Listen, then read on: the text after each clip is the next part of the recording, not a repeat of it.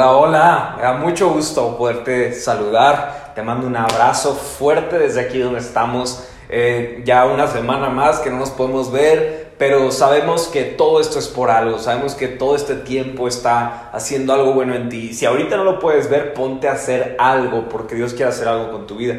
Y este domingo es un poco especial, bueno, es bastante especial si lo quiero decir o corregir, porque este domingo en muchas eh, muchos lugares se le conoce como el Domingo de Ramos o de Palmas, ¿no? Y es, es en memoria de aquel momento en el que Jesús comenzó a hacer su entrada triunfal arriba de un burrito y, comenzó a hacer esta entrada. Posteriormente vemos que llegaría el día de su crucifixión y luego el día de Pascua, que es el día en el que Él resucita, pero Él entraba como rey hasta Jerusalén y veía que las personas le estaban diciendo, Osana al rey, Osana al rey. Yo no he ido a Jerusalén, pero dicen que el día de hoy, eh, bueno, no sé si ahorita por todo el tema de, del coronavirus, pero normalmente en esta fecha en Jerusalén un grupo de creyentes se unen a gritar por las calles, Osana al rey. Qué hermoso es este momento en el que le están diciendo al rey que tenía que venir, que está entrando a la ciudad de Jerusalén. Entonces, Quisimos empezar esta semana de Pascua, eh, ahora sí que va a tener que ser digital, todo lo que tenemos preparado para esta semana pues no lo podremos hacer, será hasta el próximo año, pero quisiera empezar con un tema muy especial conmemorando este día de Ramos, pues eh, mucha gente no conocía a Jesús, mucha gente veía todo este evento y lo veía de lejos, distante, sin entender si realmente estaban cantándole al rey que habría de venir. Y entonces el mensaje de hoy se llama Loco, Mentiroso o Salvador. Es un, título un poco, un poco difícil, ¿no? Porque las personas estaban viendo a un hombre entrar en un burrito, pero ellos no sabían si se trataba realmente de un Salvador. Ellos podrían decir, oye, pues estoy viendo a un loco en un burrito o a un mentiroso en un burrito, pero no entendían si realmente él era quien decía que ser. En el tiempo que estuvo Jesús en la tierra, Vemos constantemente que los religiosos, los fariseos de esa época, estaban todo el tiempo buscando desatribuir a lo que decía Jesús, estaban buscando cuestionarlo, estaban buscando eh, siempre meterle ahí una traba a lo que él estaba haciendo y no lo hacían porque tenían intención de conocerlo realmente, sino que muchas de esas veces sus preguntas solo tenían la intención de desprestigiar lo que Jesús estaba haciendo.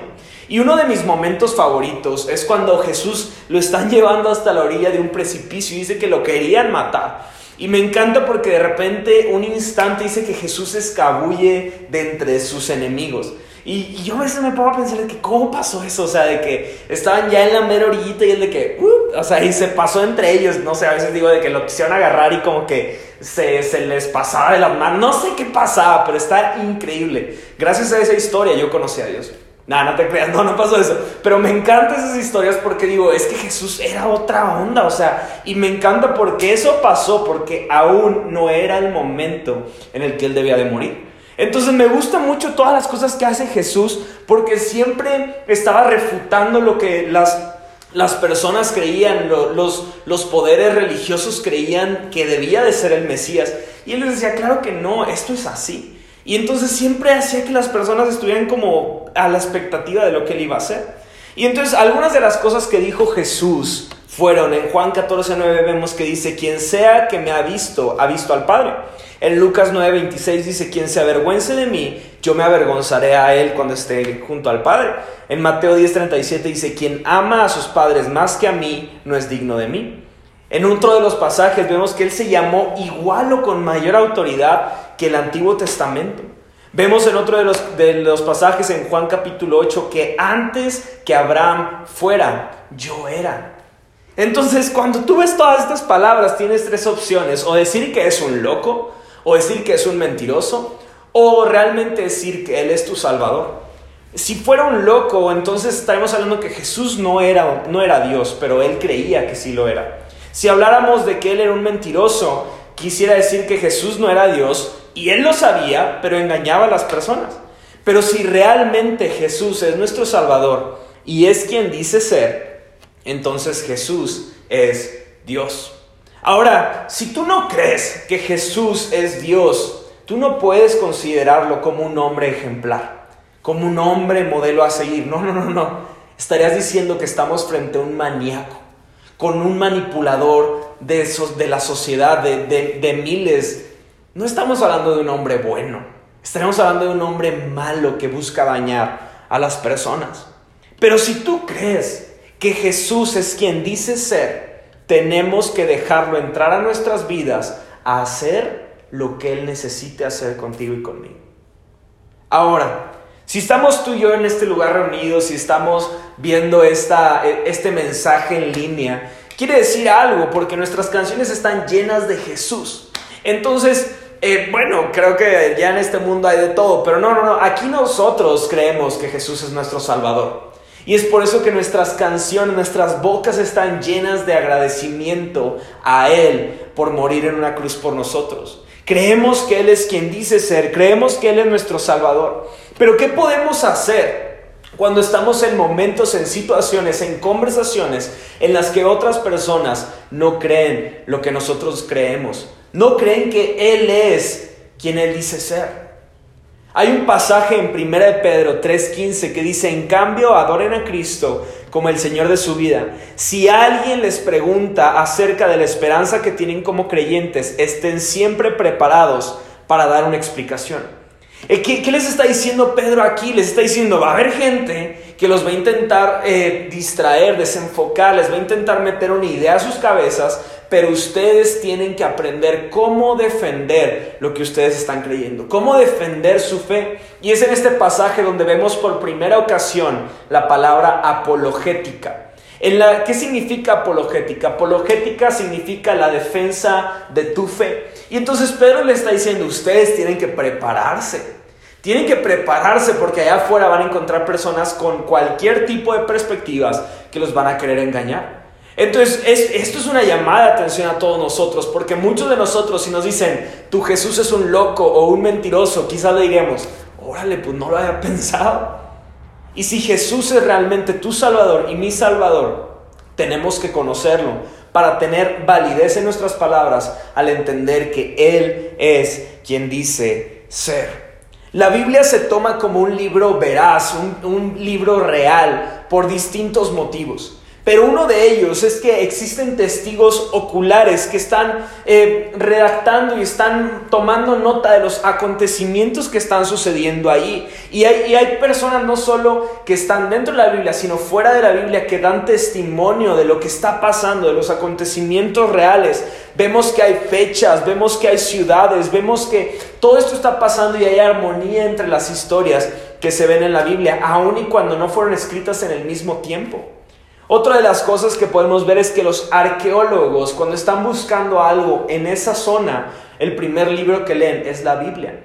Porque en la Biblia pueden encontrar no solo ciudades antiguas, sino reyes, personajes. Pueden encontrar personas que la historia ha relatado como personas que existieron, que, que se comprobó de su existencia y por eso toman la Biblia como un libro también histórico. Igualmente podemos ver que hay testigos que relatan el sacrificio de Jesús en la cruz, aunque ellos no creían en el sacrificio de Jesús, pero relatan de un hombre que vieron en la crucifixión, de un hombre que están diciendo las multitudes que ha resucitado. Y vemos tantas cosas que están pasando ahí.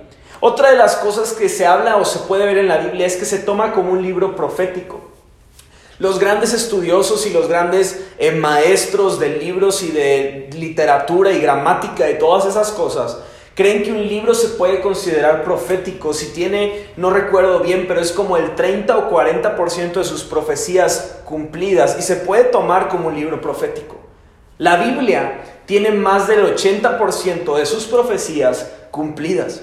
Entonces no solamente está superando el estándar que está a su alrededor, sino que está mostrando que es el libro escrito por la misma mano de Dios. Qué importante saber esto, porque incluso tenemos testigos dentro de la Biblia que en algún momento persiguieron a la iglesia y que hay testimonio externo de la Biblia que perseguían la iglesia. Y el que más todos conocemos se llama Saulo de Tarso, que después recibe el nombre de Pablo y escribe casi todo el Nuevo Testamento. Qué importante es tener a tu ex enemigo trabajando ahora para ti. Qué increíble es eso que podemos ver. Para muchas personas, el obstáculo de creer en Jesús no se trata del intelecto, sino que se trata de que no quieren dejar que alguien más tenga el control de su vida, que alguien más tenga el control de sus emociones, de su pensamiento, de todo lo que ellos hacen y no están dispuestos a que alguien les diga, hay algo mejor que puedes hacer. Hay muchas personas que incluso con todos estos datos aún no creen en lo que están conociendo a través del, mensaje de la Biblia. ¿Quién es Jesús? Quisiera empezar con ese tema. ¿Quién es Jesús? ¿Quién, quién dice ser Jesús? La Biblia está llena de mensajes proféticos que nos relatan la venida del Mesías. Nos relatan quién habría de venir, dónde nacería, qué cosas haría. Nos habla de los milagros. Y uno de los pasajes más profundos y más llenos que a mí me mueve mi corazón está en el libro de Isaías, a quien se le llama el profeta mesiánico, que muchos años antes de que Jesús naciera empezó a profetizar lo que Jesús vendría a hacer. Y es especialmente en el capítulo 53, en el que encontramos toda una narrativa exactamente igual a lo que encontramos el día de crucifixión de Jesús, repito, años después. Es en Isaías 53 donde vemos esta narrativa de lo que Jesús vendría a hacer por cada uno de nosotros. Y hay algo que me gusta mucho decir, no sé si a ti te ha pasado, pero el nombre Jesucristo no significa que se llama Jesús y segundo nombre Cristo, o Jesús apellido Cristo. No, no, no, no, estás mal y estoy, estoy mal.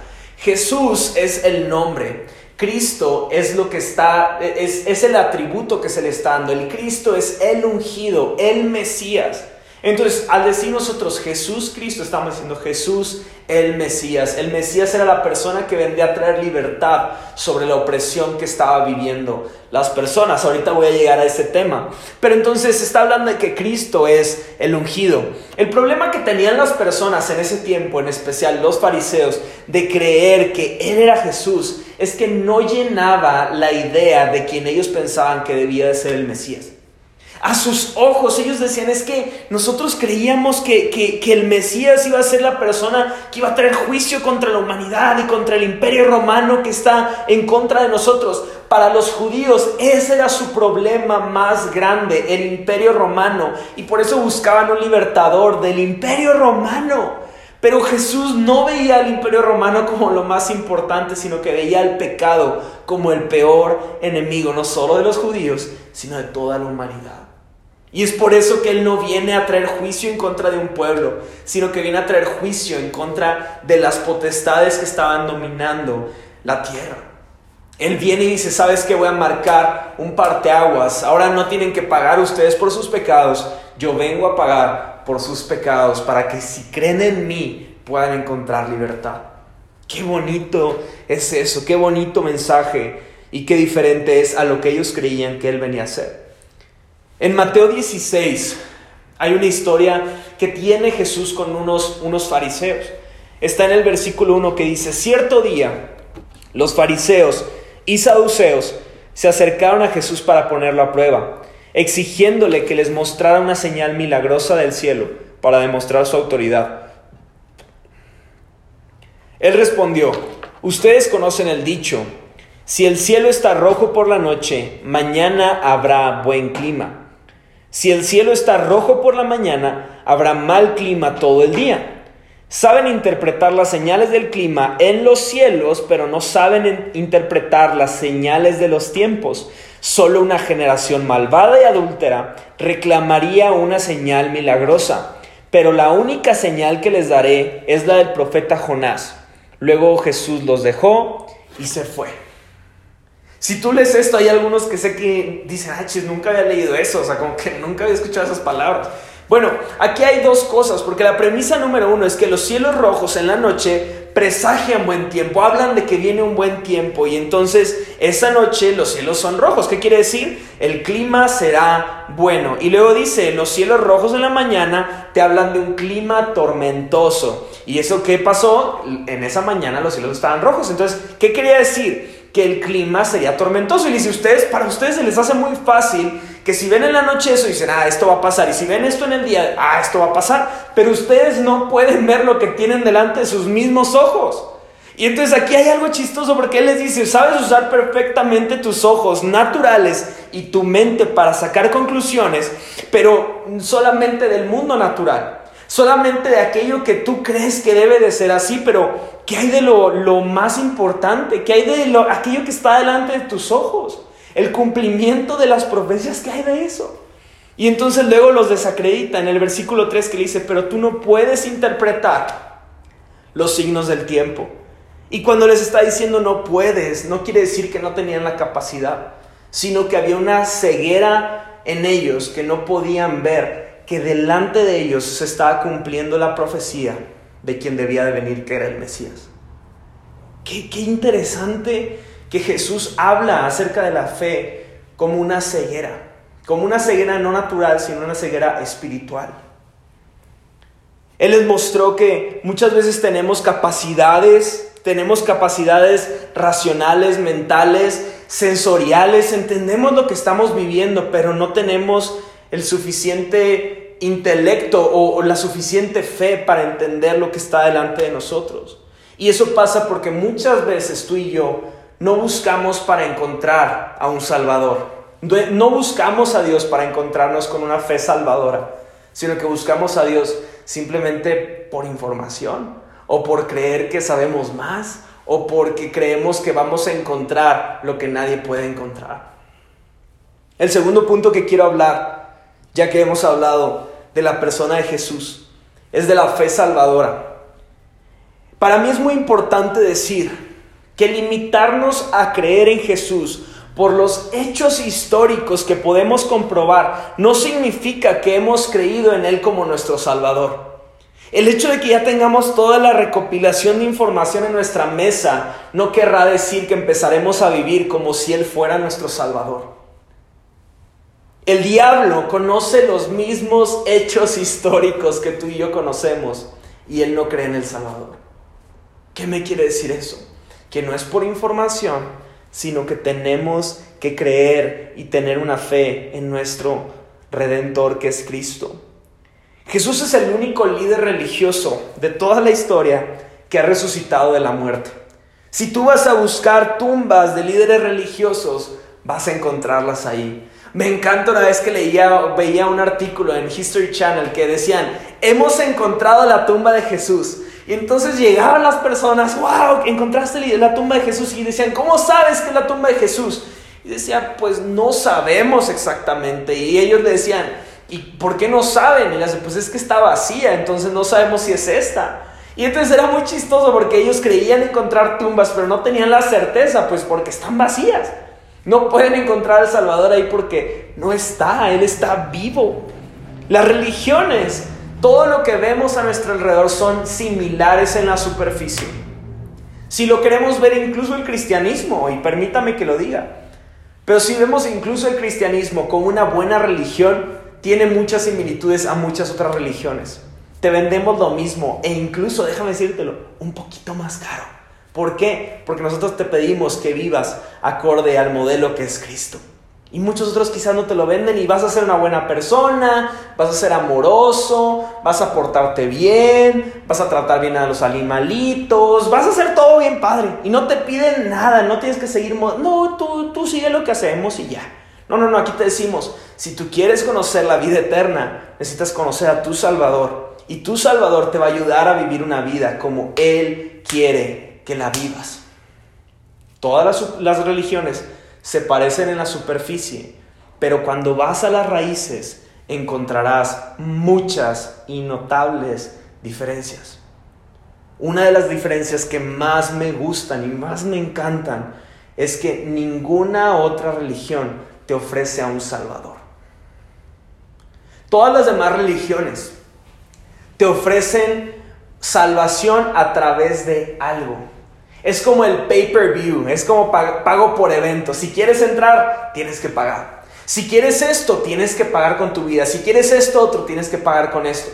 Y el único que nos ofrece una salvación por un sacrificio propio es Jesucristo. Dice, ¿quieres mi vida eterna? Créeme. Eso quiere decir que hice todas estas cosas malas y solamente tengo que creer en ti para tener la vida eterna. Sí. Pero, a ver, a ver, a ver. Eso quiere decir que la peor persona de la historia, el hombre más maldito que puede existir en la faz de la humanidad, si cree en ti, encontrará la salvación. Sí. Hay consecuencia de las cosas que ha hecho, pero si cree en mí, puede encontrar salvación. ¿Qué? Tú y yo estamos acostumbrados a pagar por todo lo que necesitamos, a pagar por todo lo que queremos. Sin embargo, y muchos creen esto, que si nos costara a nosotros la eternidad, viviríamos diferente. Y me da mucha tristeza que quizás haya alguno que está al alcance de mi voz que crea así. Que si tuviera que pagar él en una cruz por su vida, quizás viviría diferente. Tenemos el regalo más hermoso del hombre más perfecto que murió por nuestros pecados para que podamos vivir en libertad. Algo que también veo en Jesús es que nadie entiende el corazón humano más que Jesús. Nadie ve lo más oscuro de nuestro corazón, la avaricia, el egoísmo, la maldad, todas las cosas que están mal en nuestra vida. Y sin embargo diga, quiero ese corazón. Sé que puedo cambiar ese corazón. Él es el único que puede cambiar un corazón de piedra y hacerlo palpitar como un corazón que siente y no solo eso, sino que puede quitarle toda aquella maldad con la que cargaba por tanto tiempo. Pero lo único que necesitamos es creer. Me encanta cómo vemos una y otra vez que Jesús le decía a los fariseos y a los religiosos, no pueden entender porque son una generación pervertida.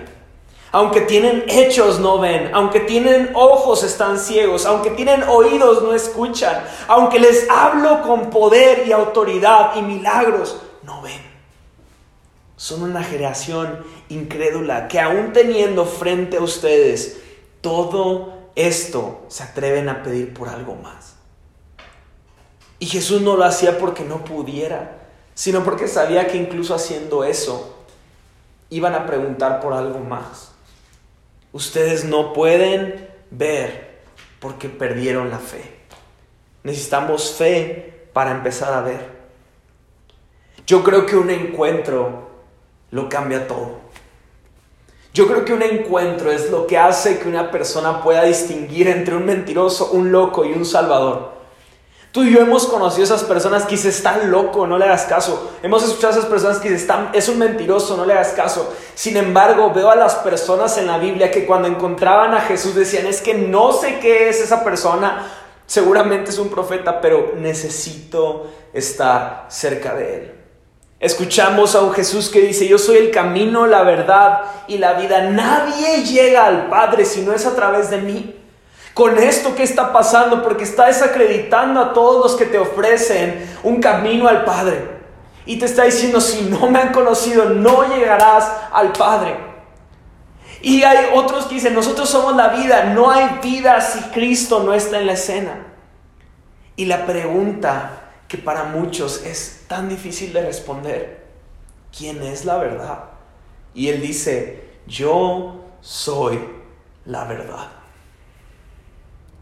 La única forma en la que podremos comprender quién es Jesús es cuando tengamos un encuentro con Él.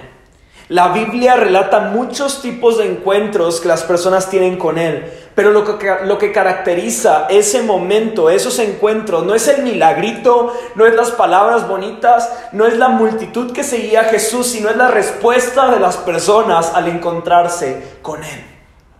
Veo una y otra vez que las personas eran confrontadas con su pasado, su presente era totalmente renovado, era como si les si hubieran estado ciegos y ahora pudieran ver. Y lo más importante es que su futuro ahora encontraba un propósito.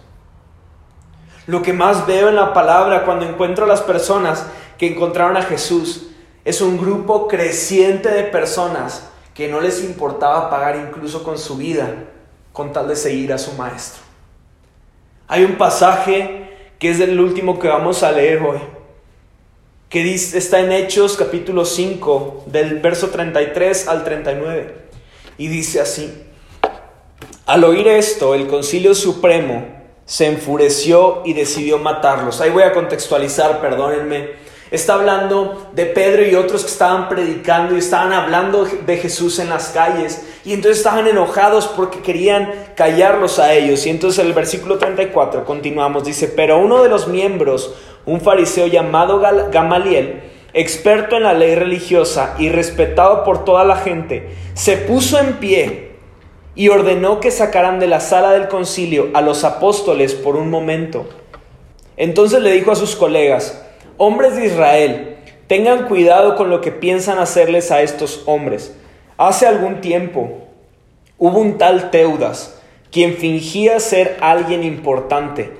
Unas 400 personas se le unieron, pero a él lo mataron y todos sus seguidores se fueron cada cual por su camino. Todo el movimiento se redujo a nada. Después de él, en el tiempo en que se llevó a cabo el censo, apareció un tal Judas de Galilea. Logró que la gente lo siguiera, pero a él también lo mataron y todos sus seguidores se dispersaron. Así que mi consejo es que dejen a esos hombres en paz.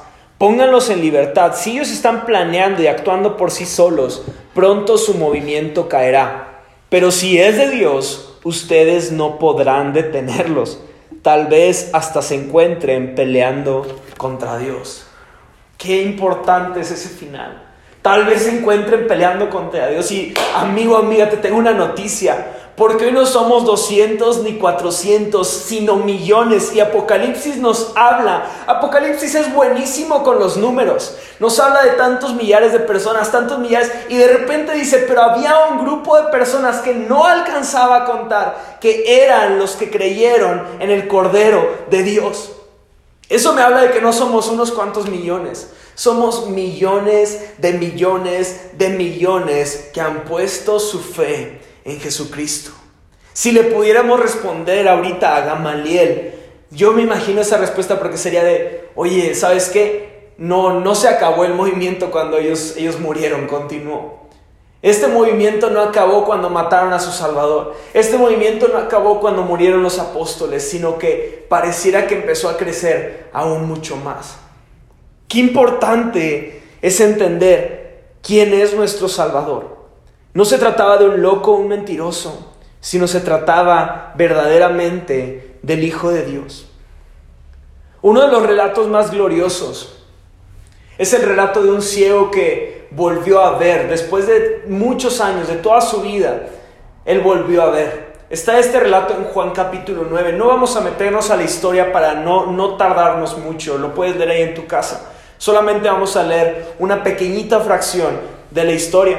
Pero de repente estaba este hombre, todos sabían que él era ciego, todos se burlaban de él porque era ciego, y de pronto Jesús lo sana, y lo sana de una forma muy peculiar porque dice que Jesús escupe al suelo, agarra tierra, y me encanta lo de la tierra porque yo recuerdo que del polvo, del polvo somos y al polvo volvemos, y me encanta verlo como Jesús diciendo, creo tu ojo del polvo, ¿no? Y entonces vemos que Jesús escupe en la tierra, hace un ojo, lo pone, lo pone en su ojo, él vuelve a la vista y él dice, wow, ¿qué está pasando aquí? Y entonces los fariseos se enojan y dicen, ¿quién lo hizo? ¿Qué pasó aquí? Y él dice, no sé, pero un hombre me sanó. No sé quién era, pero me sanó.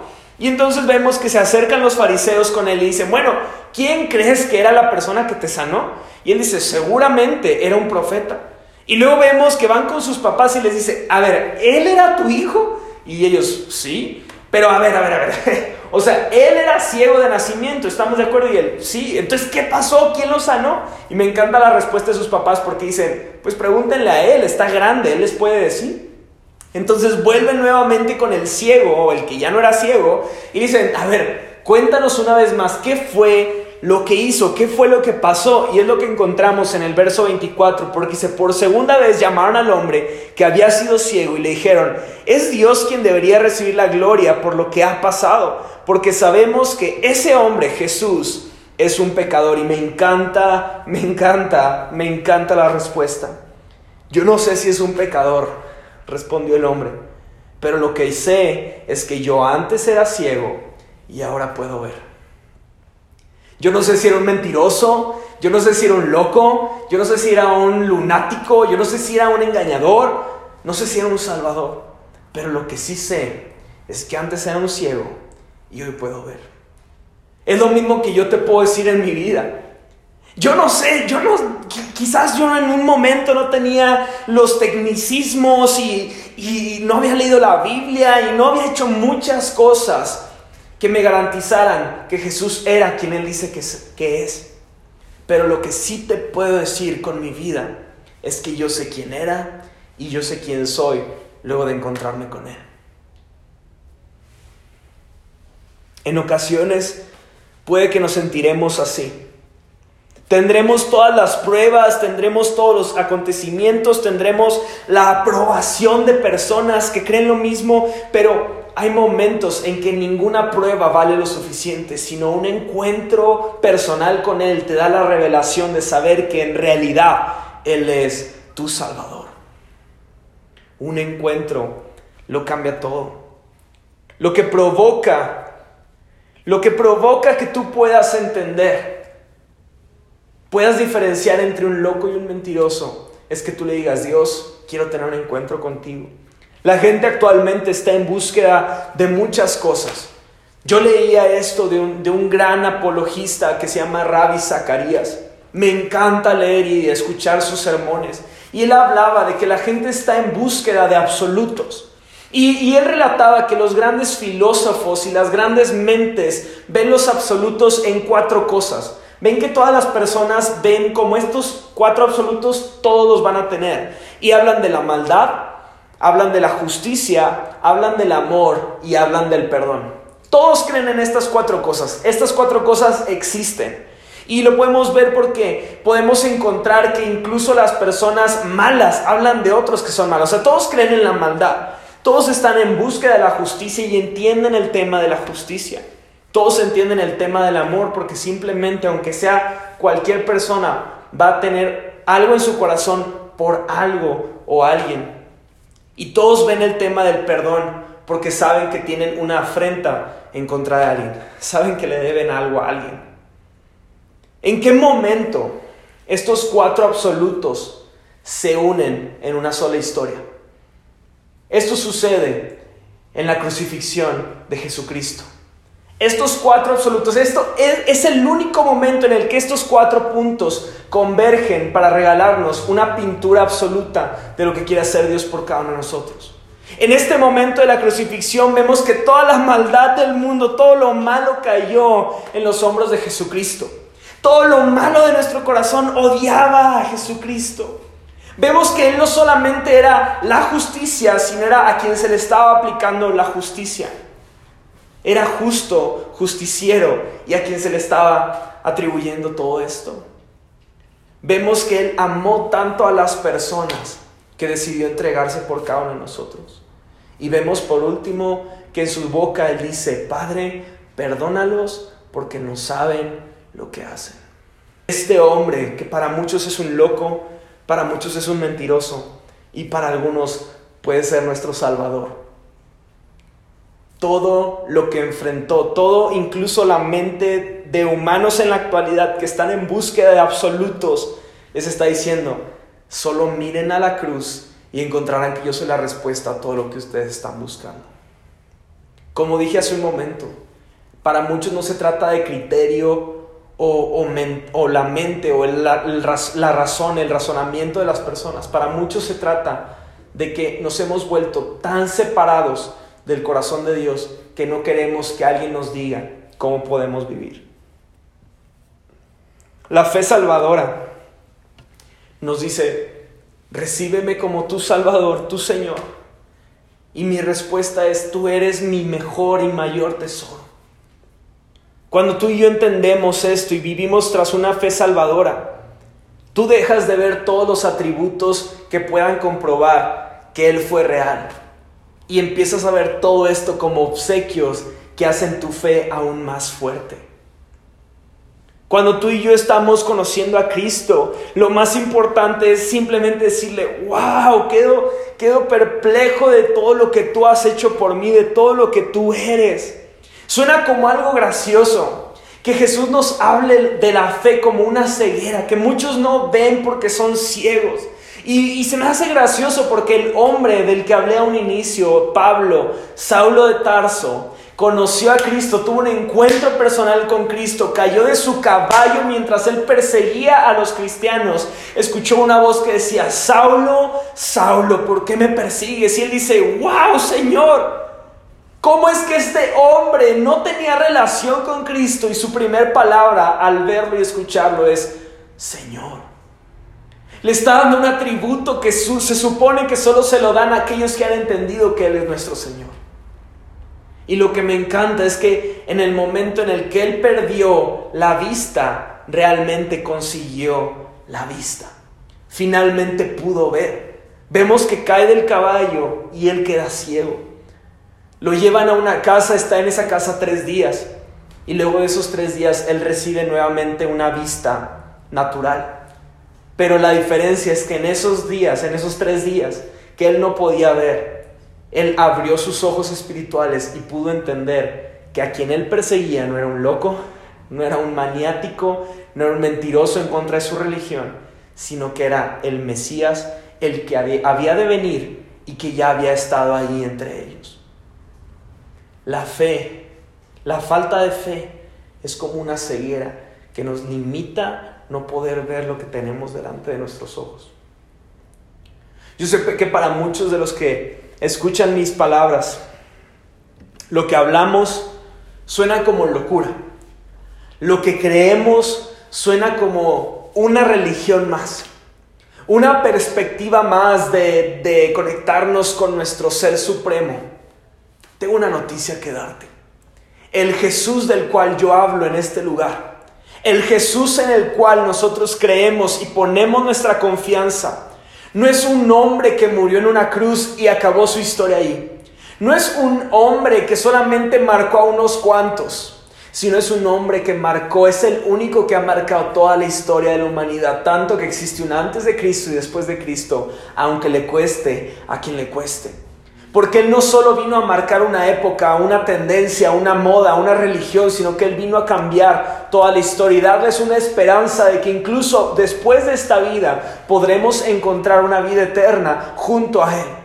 Una vida eterna en la que ya no habrán muchas de las cosas que hoy conocemos como la maldad, las lágrimas, el dolor, la enfermedad. No habrá nada porque Él lo es todo. Yo quiero animarte, amigo o amiga. Quizás tú hoy estás en una búsqueda de conocer a Dios. Quizás hoy tú has buscado en diferentes lugares y has estado buscando diferentes expresiones de lo que debe de ser Dios, de la respuesta correcta. Yo te quiero decir que este tiempo es una cita preparada por Dios para presentarte a tu vida. Para decirte, ven, vamos a ponernos a cuentas y tú vas a mostrar quién soy y lo que tengo para ti.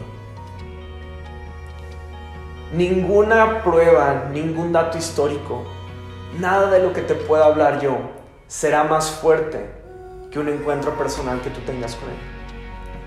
Es lo que hablará a tu corazón y habrá hecho que abras tus ojos a conocerlo en verdad. Y es a lo que nos quiero guiar ahorita en una oración. Él es nuestro Salvador y nuestro Redentor. Jesús es la esperanza en el mundo. Jesús es lo que necesita el mundo conocer para no vivir de la forma en la que vivimos. Jesús es la única respuesta que tú y yo necesitamos escuchar. Si en este tiempo algo está moviendo el Espíritu Santo en tu corazón y tú dices, yo antes creía que era un mentiroso o un loco, pero como que esto algo está moviendo en mi corazón. Es Dios quien está tocando a la puerta de tu corazón. Solamente necesitamos abrir esa puerta y decirle, Dios, haz algo en mi vida. Así que voy a hacer una oración voy a guiarte a orarla. Pero quiero que tengas comprensión. Esa oración vamos a estar diciéndole, Dios, quiero que vengas a mi vida, entres a mi corazón, hagas tu trabajo, hagas lo que nadie más puede hacer, cambia mi corazón. Quiero conocerte y quiero que reines en mi vida. Quiero conocerte como mi Salvador. Vamos a hacer esa oración. Si la puedes repetir después de mí. Señor Jesús, te doy gracias porque tú me has salvado, porque tú moriste en la cruz por mí, porque tú has perdonado mis pecados. Tú me has presentado una historia nueva, una historia llena de gracia, una historia en la que mis errores no cuentan más, en la que tú me has dado una nueva identidad, en la que tú me has dado un nuevo propósito y todo lo malo, todo lo pasado ya quedó atrás. Todas las, cosas son hechas nuevas. Te pido perdón por mis errores. Te pido perdón por ignorarte. Te pido perdón por hacerte menos. Hoy quiero conocerte como mi Señor y mi Salvador. Abro mi corazón a ti para que tú vengas a Él, reines en Él y me guíes a tus propósitos, me guíes a tu corazón, me guíes a conocerte a ti. Te doy gracias en el nombre de Jesús. Amén. Cada uno de nosotros estamos en, esta, en, en este camino, en esta jornada, en esta historia de la vida. Y tú y yo tenemos la oportunidad de conocerlo y conocer sus propósitos o de conocerlo o escuchar de Él e ignorar todo lo que tiene para nosotros. Yo quiero invitarte a que des un paso de fe y confíes en todo lo que Él tiene para ti. Porque Él es un Dios que está vivo y está esperando mostrarnos la vida que tiene preparada para nosotros. Les mando un fuertísimo abrazo. Reciban todo nuestro cariño Esperamos verlos súper pronto. Estén orando, creyendo que Dios puede hacer un cambio. Aunque nosotros no podamos verlo, Él lo puede hacer. Les amamos, les mando un fuerte abrazo a mi esposa y yo les mando un fuerte abrazo también. Hasta luego.